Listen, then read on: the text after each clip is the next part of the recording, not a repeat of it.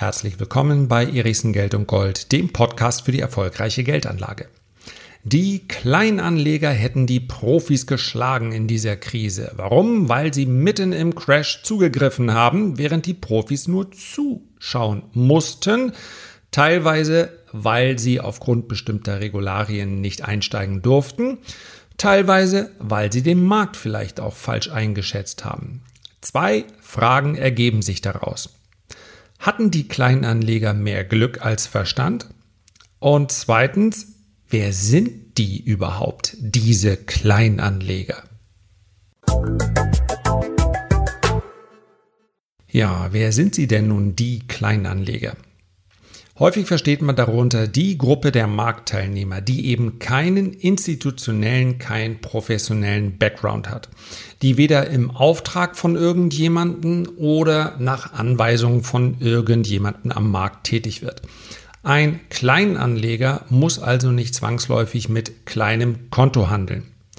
Tatsächlich wissen wir über diese Gruppe der Kleinanleger relativ wenig, außer dass sie sehr, sehr breit gefächert ist. Und ich denke, ganz grob kann man in zwei Kategorien unterteilen. Zum einen gibt es die langfristigen Anleger, die in ETFs oder in Aktien investieren für den Vermögensaufbau, für die langfristige Vermögensanlage. Und dann gibt es eine andere Gruppe, die ich als die Gruppe der Spekulanten bezeichnen würde.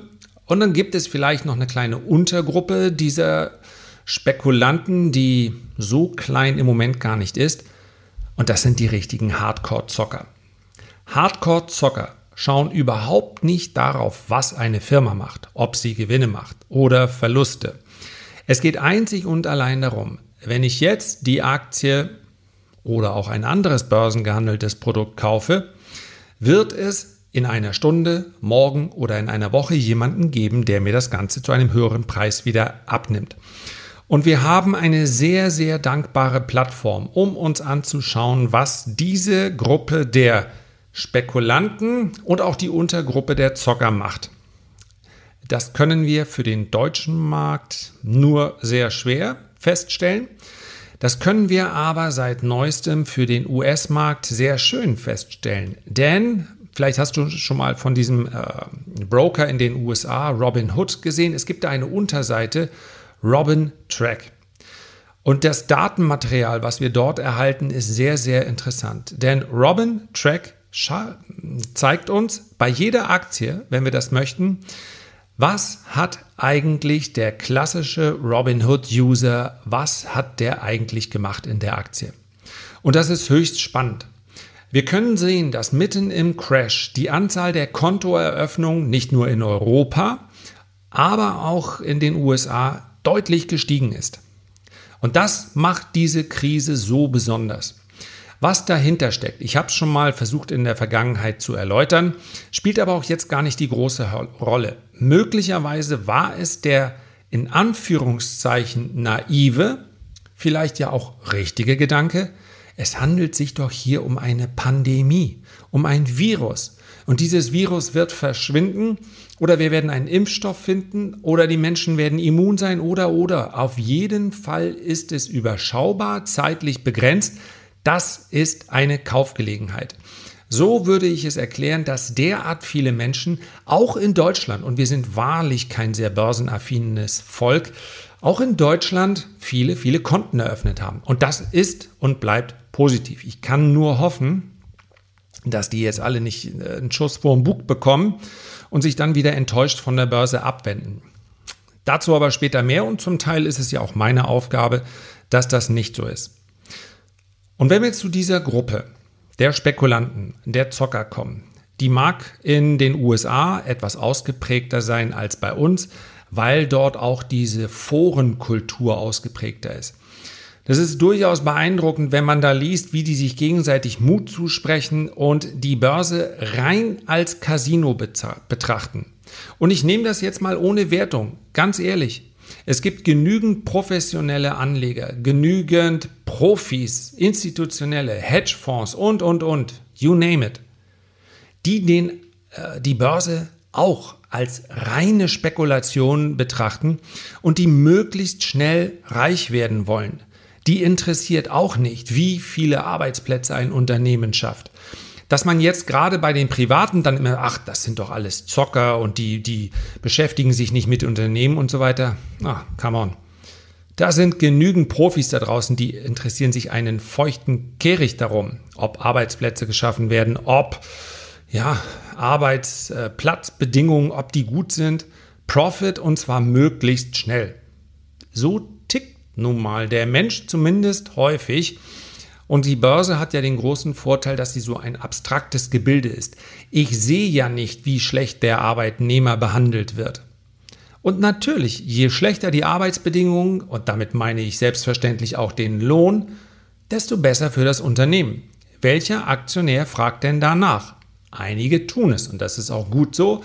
Und ich glaube, viele von denen, die langfristig investiert sind, machen sich durchaus Gedanken darüber, möchte ich eigentlich Teil dieses Unternehmens sein, ja oder nicht.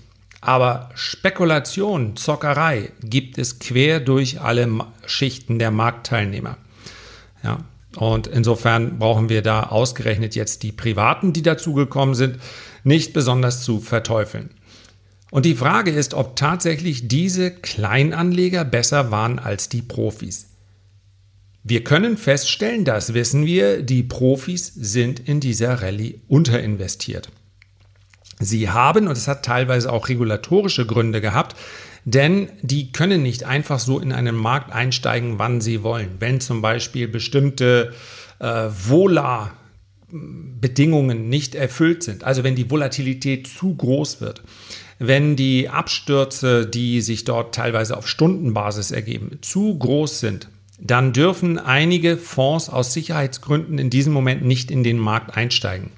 Und der Markt hat sich dann in der Folge derart schnell erholt, zumindest von den Tiefs bis auf 10.000 Punkte, dass doch der ein oder andere abgewartet hat und sagt, na, da kommt vielleicht noch was nach und dann steige ich ein.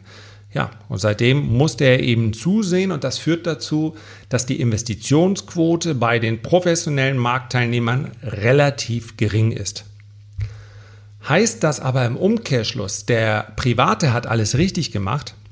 Tatsächlich nicht. Wenn wir uns die Daten auf Robin Track beispielsweise ansehen, für eine American Airlines, das ist jetzt ja genauso wie die Kreuzfahrtaktien, so eine klassische Aktie, wo man sagt, die ist in der Corona-Krise massiv eingebrochen und hat dann, unabhängig davon, ob dieser Einbruch nicht vielleicht auch fundamental berechtigt ist, bei vielen Kleinanlegern die Bereitschaft hervorgerufen, jetzt kaufe ich die Aktie. Und das ist per se, das kann ich so pauschal sagen, verkehrt. Denn eine Aktie wird dadurch, dass sie im Preis sinkt, nicht besser. Das KGV, das ist so eine ja, Kurs-Gewinn-Verhältnis, ist eine an sich sehr simple und auch keine allzu gute Betrachtung, um zu beurteilen, ob eine Aktie teuer oder billig ist. Denn das Kurs-Gewinn-Verhältnis wird natürlich maßgeblich auch dadurch beeinflusst, wie viele Aktien im Umlauf sind. Wenn also ein Unternehmen auf Pump Aktien zurückkauft, dann sinkt die Aktienanzahl und das KGV sieht besser aus, obwohl das Unternehmen höher verschuldet ist und beileibe keinen höheren Gewinn ausweist. Also KGV ist eigentlich kein guter Wert. Aber es lässt sich ganz gut daran verdeutlichen, dass eine American Airlines, selbst wenn sie in der Spitze um fast 80 Prozent gefallen ist, deshalb noch lange nicht ein besseres KGV hatte, also jetzt ein Schnäppchen war. Schlicht und einfach deshalb, weil Airlines momentan richtig wenig Geld verdienen. Im Gegenteil, sie verlieren sehr viel Geld jeden einzelnen Tag, denn Leasingraten werden weiter fällig, Fixkosten laufen weiter und, und, und. Genau das gilt, gleiche gilt natürlich auch für eine Lufthansa. Das gilt ganz besonders auch für diese ganzen Kreuzfahreraktien, Royal Caribbean Cruises äh, und so weiter.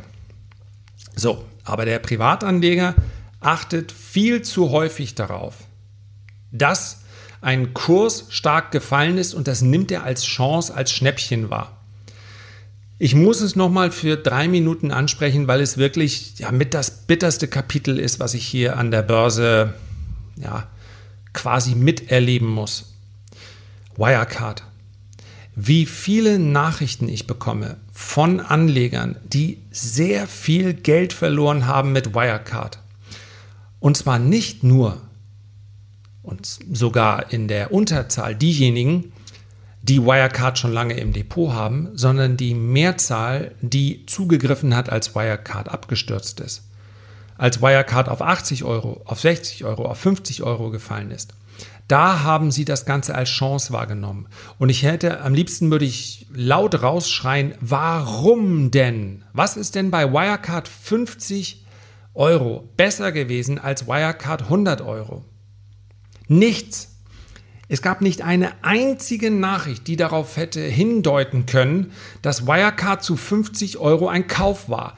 Der einzige Kaufgrund, da muss man dann auch ehrlich zu sich sein und schonungslos, um es in der Zukunft besser zu machen, der einzige verdammte Kaufgrund war, die standen doch gestern noch bei 80 und das ist kein Kaufgrund. Im Gegenteil. Es gibt einen Grund, wenn eine Aktie massiv einbricht. Es gibt einen Grund, wenn die Profis aussteigen sogar Insider aussteigen. Und da darf man es auch mal offen aussprechen, das ist verkehrt. Und ganz viele, und deswegen tut es mir auch so wahnsinnig leid, ganz viele von denen, die mir da geschrieben haben, haben auch genau das geschrieben. Es war Dummheit, es war Unerfahrenheit. Und irgendwo ist das auch bei allem Schmerz dann etwas, was mich hoffnungsvoll in die Zukunft blicken lässt. Denn wenn man diese Einsicht einmal hat, meine Güte, was habe ich denn da gemacht? Was hat mich denn da geritten? Und wenn man dann auch noch so ehrlich ist und sagt, ich weiß, was mich geritten hat. Ich wollte verbilligen, weil ich dachte, danach komme ich mit einem blauen Auge raus. Oder ich wollte ein Schnäppchen machen. Ich habe die Aktie doch jetzt viel billiger gekauft. Und dann hatten dann vielleicht noch solche furchtbaren, wirklich fast schon unanständigen Artikel gelesen, dass dann so ein Fondsmanager von der DWS auch nochmal kräftig zugreift. Das ist blind. Sowas darf einem Profi nicht passieren. Eine richtig, richtig schlechte Leistung. So, und genau so haben die Kleinanleger, das sehen wir bei Robin Track, zugegriffen. Bei American Airlines, bei den Kreuzfahrtaktien und, und, und. Und das Verrückte ist, sie sind schon sehr viel länger drin. Und deswegen ist die Aussage, die Kleinanleger hätten es besser gemacht als die Profis, leider, so sehr ich mir das wünschen würde, weil es so schön konterkarieren wird, was man immer sonst hört. Ja, das große Kap Kapital ist das Smart Capital und die Kleinen sind die, die die Zeche bezahlen. Es wäre ja so ein richtiger Robin Hood-Gedanke, wenn man sagt, nee, diesmal ist es andersrum. Aber tatsächlich ist der Kleinanleger beispielsweise bei American Airlines schon deutlich vorher eingestiegen. Da stand die Aktie zwischen 20 und 30 Dollar. Weit unterhalb der Hochs bei 96 Dollar eben auch noch weit entfernt von den Tiefs. Das heißt, wenn wir uns diese, das als gegenläufige Graphen anschauen, also der Kurs fällt, die Anzahl der Kleinanleger äh, steigt, dann stellen wir fest, sie waren zu früh drin und sie haben dann etwas gemacht, was bei Wirecard zum Beispiel furchtbar verkehrt gelaufen ist. Sie haben dann in der Krise weiter nachgekauft, also verbilligt. Wir wissen natürlich nicht bei jedem Einzelnen, entschuldige, stör dich nicht daran, falls es draußen ein bisschen äh, lauter ist, aber die Müllabfuhr, das stört mich jetzt gar nicht. Die machen ja nur ihren Job da. Also, sie haben zu früh gekauft und sie haben dann auch nicht verkauft, sondern einfach weitergekauft in tiefe Kurse hinein. Und diesmal ist das bei dem einen oder anderen dann gut gegangen, weil American Airlines sich vom Tief bei rund 10 Dollar bis auf ja, fast 30 Dollar erholt hat. Wer dann diesen Anstieg genutzt hat, um seine Position zu verkaufen, der ist entweder mit einem blauen Auge rausgekommen oder er hat vielleicht sogar einen Profit gemacht, wenn er noch mehr nachgekauft hat in dem, äh, zu den Tiefskursen. Das sieht man natürlich aus so einer Grafik heraus nicht.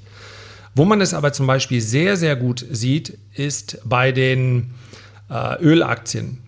Ja, je tiefer die Ölaktien gefallen sind, desto mehr Privatanleger haben gehalten, gekauft, nachgekauft. Und bis jetzt war das auch in Ordnung. Aber die Endabrechnung, die folgt natürlich noch. Denn wenn wir uns diesen, diesen Verlauf anschauen, dann muss man sagen, der Privatanleger ist drin. Wenn er, je später er gekauft hat, desto eher ist er im Plus. Aber er hat nicht verkauft. Die haben allesamt nicht verkauft. So, nochmal. Das ist eine pauschale Betrachtung und der Einzelne, da kann es durchaus welche gegeben haben, die es perfekt gemacht haben. Mitten im Crash gekauft, Prozente mitgenommen und wieder verkauft. Ich sehe hier, hier nur, was die Masse gemacht hat. Die Masse ist eben jetzt noch drin. Das heißt, das endgültige Urteil, ob die Privatanleger es diesmal besser gemacht haben oder nicht, das wird erst noch kommen. Wir sehen das gleiche bei, ich sagte es schon, Kreuzfahrtaktien. Wir sehen das für den Cannabis-Sektor. Da wissen wir, dass der Privatanleger im Minus ist. Und, und, und. Bei ganz, ganz vielen, in ganz, ganz vielen Branchen erkennen wir das. Wenn der Markt jetzt nicht nochmal einbrechen sollte, dann hat er es richtig gemacht, denn er hält ja nach wie vor. Sollte es jetzt nochmal eine deutliche Abwärtswelle geben, dann dürfen wir davon ausgehen, dass viele von den äh, Privatanlegern bereits voll investiert sind und dann diesen Verlust auch mitmachen. Und dann könnte das Ganze noch ein, ich hoffe es wirklich nicht, dann könnte das Ganze natürlich noch ein ziemlich übles Ende nehmen. Denn wann verkauft der Privatanleger, insbesondere der, der erst in den letzten Wochen dazugegangen, dazugekommen ist und denkt, ja, Börse, Börse ist eine ist eine Geschichte, da kann man nur gewinnen. Der verkauft natürlich dann richtig spät, wenn Aktien unter Druck geraten. Und dann wäre das Ganze doch ein ziemliches Desaster. Ob es so kommen wird, weiß ich nicht. Ich hoffe es nicht. Ich kann als kleines positives Fazit mit auf den Weg geben dass all diejenigen, die nicht in Öl, in Cannabis, in Airlines, in Kreuzfahrtgesellschaften investiert haben, sondern all diejenigen, die bei Top-Unternehmen, also den großen Marktführern, mitten im Crash oder auch davor bei leicht fallenden Kursen zugegriffen haben, die wissen praktisch schon, dass sie es richtig gemacht haben, denn die Microsofts, die Apples, die Amazons, die Alphabets und die Facebooks, die sind ja schon auf neuem Allzeithoch. Also da kann man dann nur den Hut ziehen und das soll auch das Schlusswort sein.